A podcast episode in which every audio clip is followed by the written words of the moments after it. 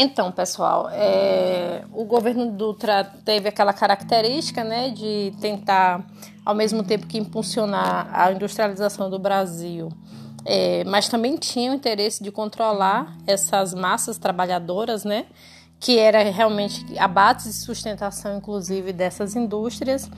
É, e Dutra fica no poder, ele consegue né, manter aí um, um certo equilíbrio até o ano de 1950, né? Então ele fica 46, 47, 48, 49, 50, são cinco anos no poder. É, e no ano de 1950 a gente vive então a segunda campanha para a sucessão presidencial. E é nessa campanha aí para a sucessão presidencial que a gente tem então a volta de Getúlio ao poder. É, nessa campanha aí de 1950, nós temos a participação aí do Getúlio, né? O Getúlio ele, ele é, faz uma campanha com base na união de duas legendas, o PTB, que era o Partido Trabalhista Brasileiro, que foi um partido fundamental, né, que agregava essa, essas classes populares, né, que o Getúlio é, já tinha conseguido organizar desde 1945, né, desde, desde os anos 40. E o PTB ele também fazia aí uma, uma certa aliança com o PSP. O PSP, naquele período, é, não era um partido de grande expressão nacional, mas era um partido de muita força dentro de São Paulo, porque o PSP em São Paulo era representado pelo Ademar de Barros, né? O Ademar de Barros, que foi governador de São Paulo, teve, ele tinha sido interventor na época do governo da, da, da ditadura de Getúlio e voltou como governador. Então tinha, ele conseguiu assim agregar, né? Muita, muito apoio dentro de São Paulo. Portanto, tinha uma expressão muito grande. É, de outro lado, é, tinha o Cristiano Machado né, o Cristiano Machado foi uma candidatura oficial né, apresentada pelo, pelo Dutra, é, através do, do, PSD, né, do Partido Social Democrático, e que também tinha, tinha uma parte do PSD que não deixava de apoiar Vargas, né, então é importante dizer isso. Apesar de Vargas estar saindo pelo PTB, pelo PSP, o PSD tinha uma, uma, uma, uma parte do PSD que era varguista, né? É, e teve um outro candidato da UDN, mais uma vez o Eduardo Gomes. Né? Então, o Eduardo Gomes, a UDN insiste aí com o militar é, para concorrer às eleições e é, o resultado dessas eleições vai levar, então, a, vai levar o Getúlio Vargas mais uma vez ao poder. Né? Então, Getúlio Vargas vence essas eleições, ele vai alcançar assim, um, um percentual expressivo, né? porque 48% do total desses votos né? E os outros aí não passam dos 30%, né? Então ele toma posse em janeiro de 1951 e é esse governo de Getúlio Vargas, esse segundo governo, né? A gente poderia dizer, inclusive, que é o quarto, né? Se a gente considerar é, que ele ficou em 1930 até 34, depois 34 até 37, depois 37 até 45, né? Em momentos, em conjunturas políticas é, completamente diferentes né, ou pelo menos com alguma diferença bem sensível, é, e retorna aí no ano de 1951 eleito, né, pelo voto direto. É, e fica, na verdade, divide mais uma vez essa história da República Brasileira, porque essa, essa permanência né, do governo de Getúlio Vargas no poder vai levar então a uma organização né, mais sistematizada é, dos militares, principalmente daqueles que estavam é, incorporados né, ao DN, que era a União Democrática Nacional, e a gente vai ver então como esse, esse essa conjuntura política vai levar a década de 60, certo? É, é, justamente a partir dessa vitória do Getúlio Vargas que os liberais da UDN passaram a defender a intervenção militar no Brasil. Né? Então, assim, a primeira coisa que se coloca ali é a contestação desses resultados das eleições no ano de 1941. Se vocês observarem, essa, essa contestação ela vai colocar assim a nu é, essa contradição dos udenistas, né, dos liberais udenistas, porque eles de início eles surgiram em 45 defendendo a legalidade democrática, inclusive eles depuseram Getúlio Vargas em 45, né, apoiaram, né, a deposição de Getúlio Vargas em 45 em favor dessa legalidade democrática. E depois eles não aceitam é, a, a, a, a vitória de Getúlio Vargas é, com a justificativa de que Vargas não teria alcançado 50% dos votos, né? Vargas se elege com 48% dos votos, né? O total de 48%. Então, aí, segundo é, os argumentos dos liberais denistas, eles não, eles não teriam, é, o Vargas não teria alcançado aí 50% desse, desses votos, né?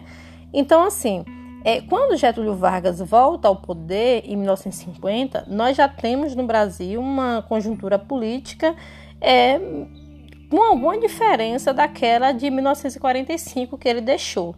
Né? Então, nós já temos aí é, essa, essa classe trabalhadora, né? Organizada em sindicatos que, que sofriam, que passavam por esse controle estatal, né, que foi estabelecido ali pelo governo Dutra.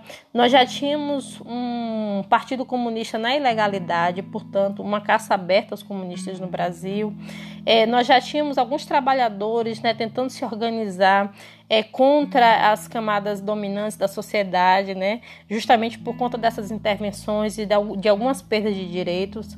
É, e o Getúlio Vargas, nesse contexto, ele né, quer adotar aquela mesma política que ele tinha adotado é, no seu primeiro governo, né, que é o papel de árbitro. Né. Então, ele, no primeiro governo, ele se equilibra no poder, é, com, assumindo esse papel de árbitro, mas a gente vai ver que nesse segundo governo dele isso não vai ser possível. Né? Então, é, essa é a, digamos assim, a maneira como ele busca, né?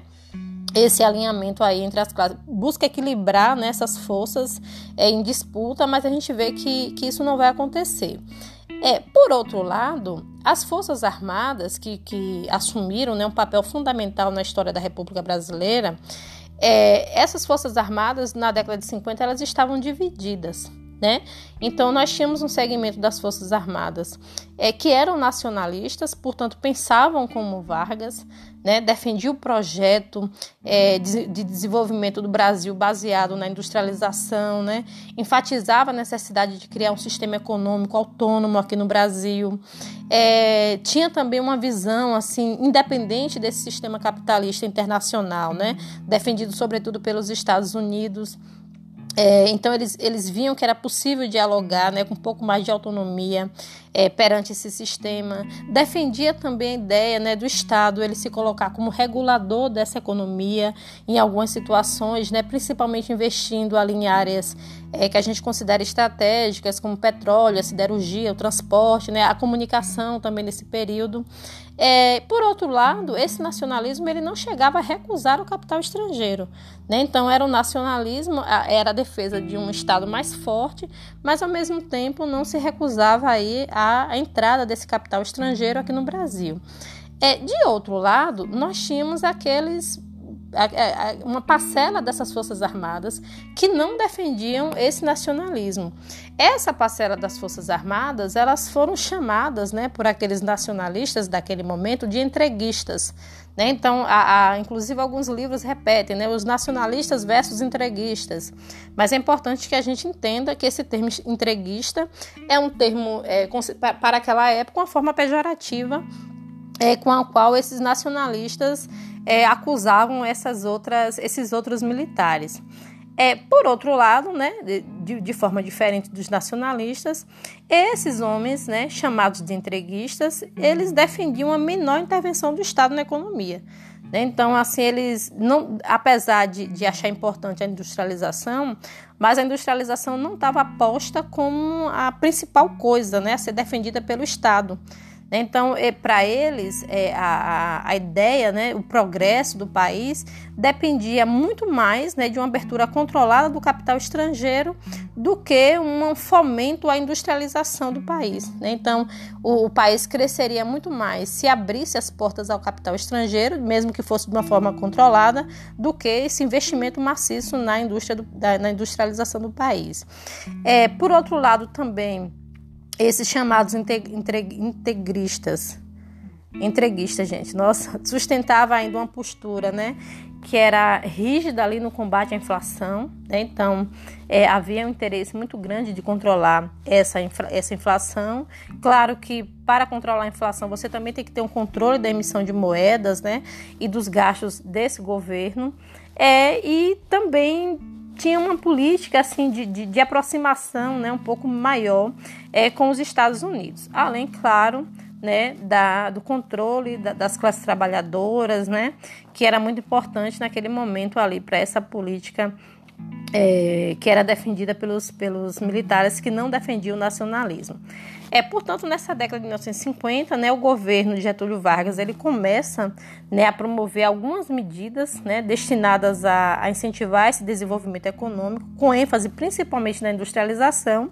E é claro que isso coloca Getúlio Vargas justamente no centro dessa disputa, né, é, uma vez que ele adota aí essa política de, de, de, industrialização no país, ele vai estar ao mesmo tempo é, se colocando na oposição né, do que uma camada assim bem, bem significativa desses militares defendiam, né? Então Getúlio Vargas começa esse investimento na industrialização, principalmente no transporte, né, na, na energia, na marinha mercante, né? Então o Brasil volta a, a vender bastante. É, tem também nesse período aí o, o, a criação do BNDES, né, que é o Banco Nacional de Desenvolvimento Econômico. É, esse Banco Nacional de Desenvolvimento Econômico tem uma política também de levar essa industrialização para o Nordeste, né? Então, é uma, uma tentativa de diminuir né, essas desigualdades aí industriais no Brasil. Por outro lado, né, apesar de investir nessa industrialização, Getúlio, ele então também, é, no, no, na tentativa de controlar esse desenvolvimento, ele acabou aí tendo, fomentando né, uma, um avanço da inflação.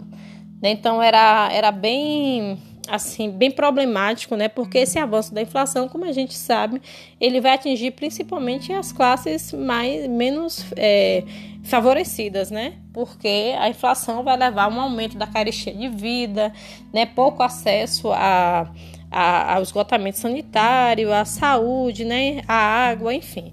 A gente tem uma, uma figura que uma, uma pessoa né, que escreveu bastante sobre isso, é, que o livro dela reflete um pouco essa dificuldade de vida na década de 50 e 60, que é a Carolina de Jesus, né? Naquele livro Quarto de Despejo, ela traz um pouco dessa dificuldade do que era viver né, no Brasil na década de 50 por conta dessa inflação, certo? Então Getúlio Vargas toma algumas medidas aí para tentar resolver esse problema.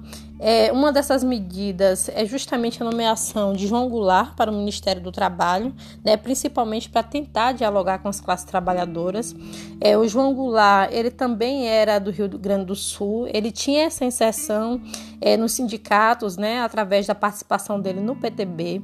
Então ele já dialogava um pouco com, essa, com essas classes trabalhadoras e por, por outro lado, é, ele era visto também como uma pessoa que poderia combater o comunismo, né? Uma vez que ele tendo essa inserção direta nos sindicatos, ele poderia intervir, né? Mediar é, a, essas reivindicações dos trabalhadores junto a Getúlio Vargas. É, de imediato, o João Goulart ele foi odiado né, pelos membros da UDN, é, principalmente porque enxergava no João Goulart é, uma aproximação de uma o que eles chamavam de república sindicalista naquele período. Via também assim, o João Goulart como alguém que pudesse influenciar o Getúlio Vargas, né, adotar uma política que naquele período tinha lugar na Argentina, que era o peronismo. Então, João Goulart, desde o início, ele não era bem quisto né, por essas classes é, é, dominantes.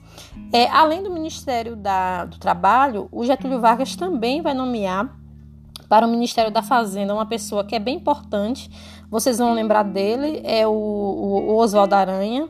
Ele já tinha sido ministro do governo Vargas é, lá na década de 30, né? É aquela figura responsável pela aproximação é, do Brasil com os Estados Unidos. E nesse período aí ele vai adotar medidas que são bem importantes ali na Fazenda, principalmente o que ficou conhecido como confisco cambial, né? Que era justamente. É, uma, uma, uma, além de uma flexibilidade né, cambial, era o confisco aí é, desse do valor né, mais baixo por exemplo, os produtores que vendiam café, eles aqui no Brasil, ao fazer a troca, né, ao trocar esse dólar recebido né, pela exportação do café, esse dólar era convertido é, em cruzeiro com um valor mais baixo. Né? Então, isso é uma coisa que atingiu bastante essa camada de produtores e levou a um descontentamento muito grande deles também, certo?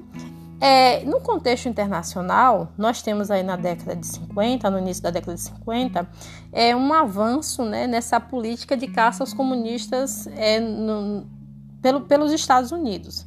Né? Nós temos, vocês vão lembrar da, do, da doutrina Truman, que é desse período, é, é, o presidente Truman, que fica no poder de 1945 a 1942, ele coloca também lá nos Estados Unidos alguns secretários, alguns ministros é, que, que, se, que, que, cobram né, desses países do terceiro mundo uma definição em relação ao comunismo. Né? Então, eles também têm uma política né, de reduzir os investimentos em alguns países do terceiro mundo. Né? Então, de, de todo modo, havia não só essa cobrança né, de Getúlio se definir é, em que campo ele estava, né, em que campo ele se alinhava, como também havia uma diminuição nesse investimento é, do Brasil. Isso, claro, vai impactar né, muito esse processo de industrialização de Getúlio Vargas, né, que apesar de fomentar é, a, a, consolidação né, desse, dessa moeda nacional, mas também em nenhum momento deixou de abrir aí caminho, caminhos para a entrada desse, desses recursos estrangeiros, certo? Esse, esse é, essa política internacional, claro, ela tem um impacto muito grande né, no governo de Getúlio e ela também vai levar aí a uma organização mais acirrada desses trabalhadores. Né, porque o que acontece é que o controle da inflação fica muito difícil.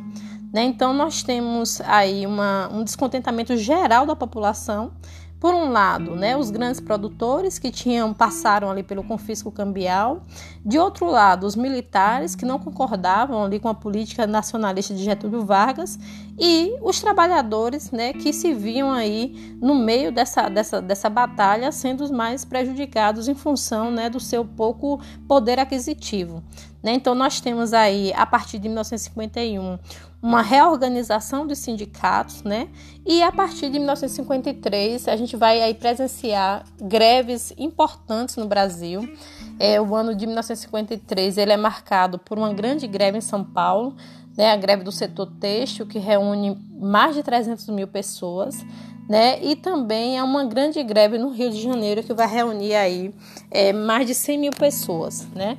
O, de, dessa greve, é justamente essas greves que vai projetar é, nacionalmente o nome do Jango, né, do João Goulart, porque em sendo ministro do, do em ocupando o Ministério do Trabalho, ele acaba intervindo né, em favor é, de, desses trabalhadores, claro que em favor, né, com todas as limitações que o cargo dele é, naquele período impunha, mas ele conseguiu algumas vitórias, né, inclusive é dele essa proposta de aumentar é o salário mínimo 100%, que vai levar ao afastamento dele, inclusive, do governo Vargas. Né? Então, nesse ano de, de 1953, é, há essa, esse, digamos assim, essa projeção do nome de Jango é, a, a, no cenário nacional em função dessas greves.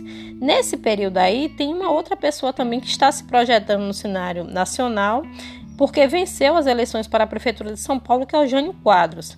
Né? A gente vai ver que o Gênio Quadros vai ter um papel bem, bem importante na década de 60, mas ele também está surgindo aí como nome nacional nesse período, é, e principalmente porque ele começa então a desenvolver no Brasil é uma política bem populista, né? Começa não, ele acaba meio que é amadurecendo nessa política populista, porque para concorrer às eleições de São Paulo, ele acaba adotando aí né, o jargão tostão contra o milhão e usando aí o símbolo da vassoura, né, que vai ser retomado é, na campanha presidencial lá depois do governo de JK, certo? É, então, esse é o quadro né, da política de Getúlio na década de 50, e principalmente no ano de 1953.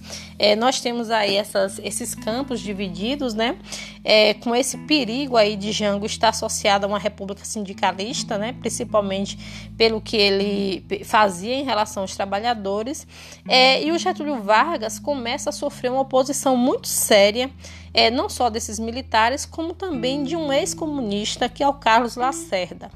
Então, Carlos Lacerda, ele tinha sido do partido, ele tinha sido membro do Partido Comunista na década de 30, se afastou do, dos comunistas, ingressou na UDN em 1945 e ele foi uma das principais forças de oposição a Getúlio Vargas. Inclusive, vai ser a causa do suicídio de Getúlio Vargas, né? Porque é, a, a querela que envolve a lei tentativa de assassinato do Carlos Lacerda que vai fazer é, com que Getúlio Vargas é, se suicidasse em, em agosto de 50 então Getúlio Vargas, ele já está nessa situação toda aí, a crise, né? A, a, o governo dele já está tomado por uma crise no final da década de 1950, do ano de 1953 e o ano de 1954 vai marcar justamente é, esse, essa, esse aprofundamento da crise, né?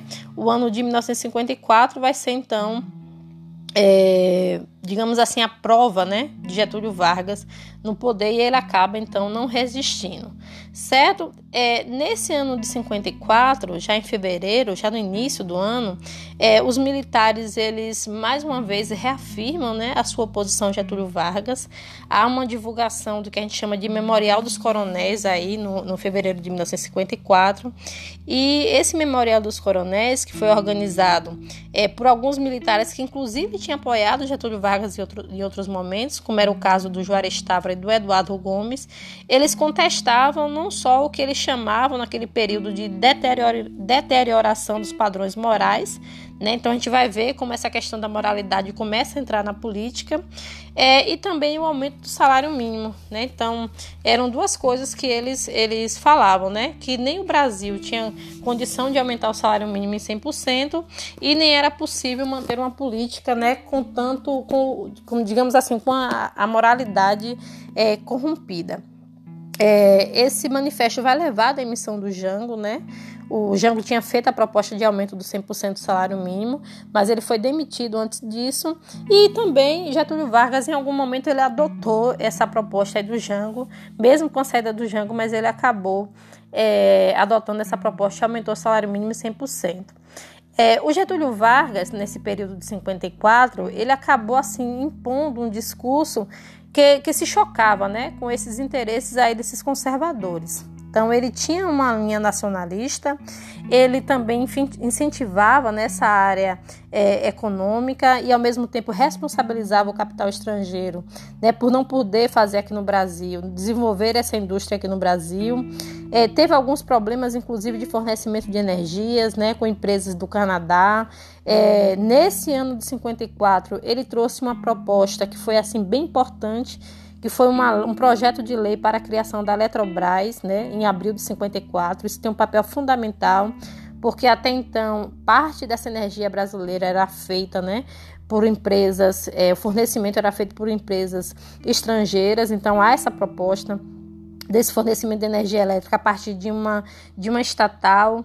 É, aumentou também o salário mínimo, né? E, e, uma coisa assim bem interessante é que ele também buscou aproximação com a Argentina e com o Chile. Né? Isso para os Estados Unidos era um problema, né? porque os Estados, é, é, todos esses países da América Latina eles estavam meio que na zona de influência desse, dos Estados Unidos. Então, qualquer tentativa de aproximação ou de pacto né, entre esses países poderia ameaçar essa influência que os Estados Unidos é, tinham sobre a, a, América do Sul como um todo. É, e o que vai levar, né, além desses problemas todos aí elencados é, a nível econômico, o que vai realmente aprofundar a crise no governo de Getúlio Vargas é essa, essa disputa, né, essa tentativa de combater a imprensa é, que que o governo de Getúlio tinha, e aí não só ele, né, mas todo o seu governo, principalmente a guarda presidencial, de modo que essa guarda presidencial resolveu é, retirar o maior opositor de Getúlio, né, da, imprensa, da, da maior opositor na imprensa, que era o Carlos Lacerda, a Guarda Nacional resolveu retirar esse homem do cenário. Né? Então arquitetaram uma, o assassinato do Carlos Lacerda essa, essa tentativa de assassinato ela ocorreu é, no dia 5 de agosto de 1954 e aí por um azar muito grande né, desse, é, desses, dessa guarda nacional é, o, o, Carlos Lacerda ele não morreu né? O tiro ele foi quando ele estava entrando no apartamento dele no Rio de Janeiro, ele foi é, sofreu esse atentado, mas ele saiu, né, com pequenos ferimentos e aí, né, para o azar desse, desses homens, é, quem morreu foi o Rubens Vaz, né, que era um major da aeronáutica. E aí a gente já viu que a aeronáutica estava muito é, é, dividida, né, entre, entre apoiar ou não Getúlio, e aí foi realmente assim a gota d'água para que a aeronáutica realmente assumisse a liderança contra o governo de Getúlio Vargas. Né? Então, o movimento pela renúncia de Getúlio Vargas chega ao auge né? a, partir ali do, a partir do dia 20 de, de, de agosto, né? é, principalmente no dia 23 de agosto, quando esses, esses homens eles lançam um manifesto à nação né? pedindo a renúncia de Getúlio Vargas e Getúlio Vargas não resiste então a essa pressão e acaba se suicidando aí é, na noite de agosto de 1950, 1954. É, a morte de Getúlio Vargas é um ato político, né? A gente enxerga essa morte como um ato político. É, não foi à toa que ele deixou uma carta testamento com aquela frase, né? É, sair da vida para entrar na história. E é então um ato político que vai levar né, ao, ao Brasil a uma segunda fase dessa república populista, né? Porque nós temos aí com a morte dele, nós temos é, o vice-presidente que assume aí que é o Café Filho, que tinha um pensamento político que em algum momento divergia de Getúlio Vargas, né? Então nós nós teremos aí um um redirecionamento né, dessas forças após a morte de Getúlio, que é o que a gente vai ver então no nosso próximo, nosso próximo áudio, certo? Só para finalizar, é importante dizer assim que essa morte de Getúlio ela, ela comoveu né, as classes populares. Então, se até então os trabalhadores estavam fazendo greve contra Getúlio, se mobilizando contra Getúlio, a partir desse momento não só os trabalhadores, mas os comunistas como um todo, né, mudaram inclusive a sua linha de atuação, passando a apoiar um, um, um esquema que a gente chama de nacional populista, né? Então até esses comunistas eles começam a defender essa ideia do nacionalismo que era que era aí é, a, a, bandeira, né, do governo de Getúlio Vargas, ok? Então no próximo áudio a gente vai discutir um pouquinho essa o que foi, né, esse governo de sucessão de Getúlio Vargas através da atuação do Café Filho, é, do JK e, e do Jango.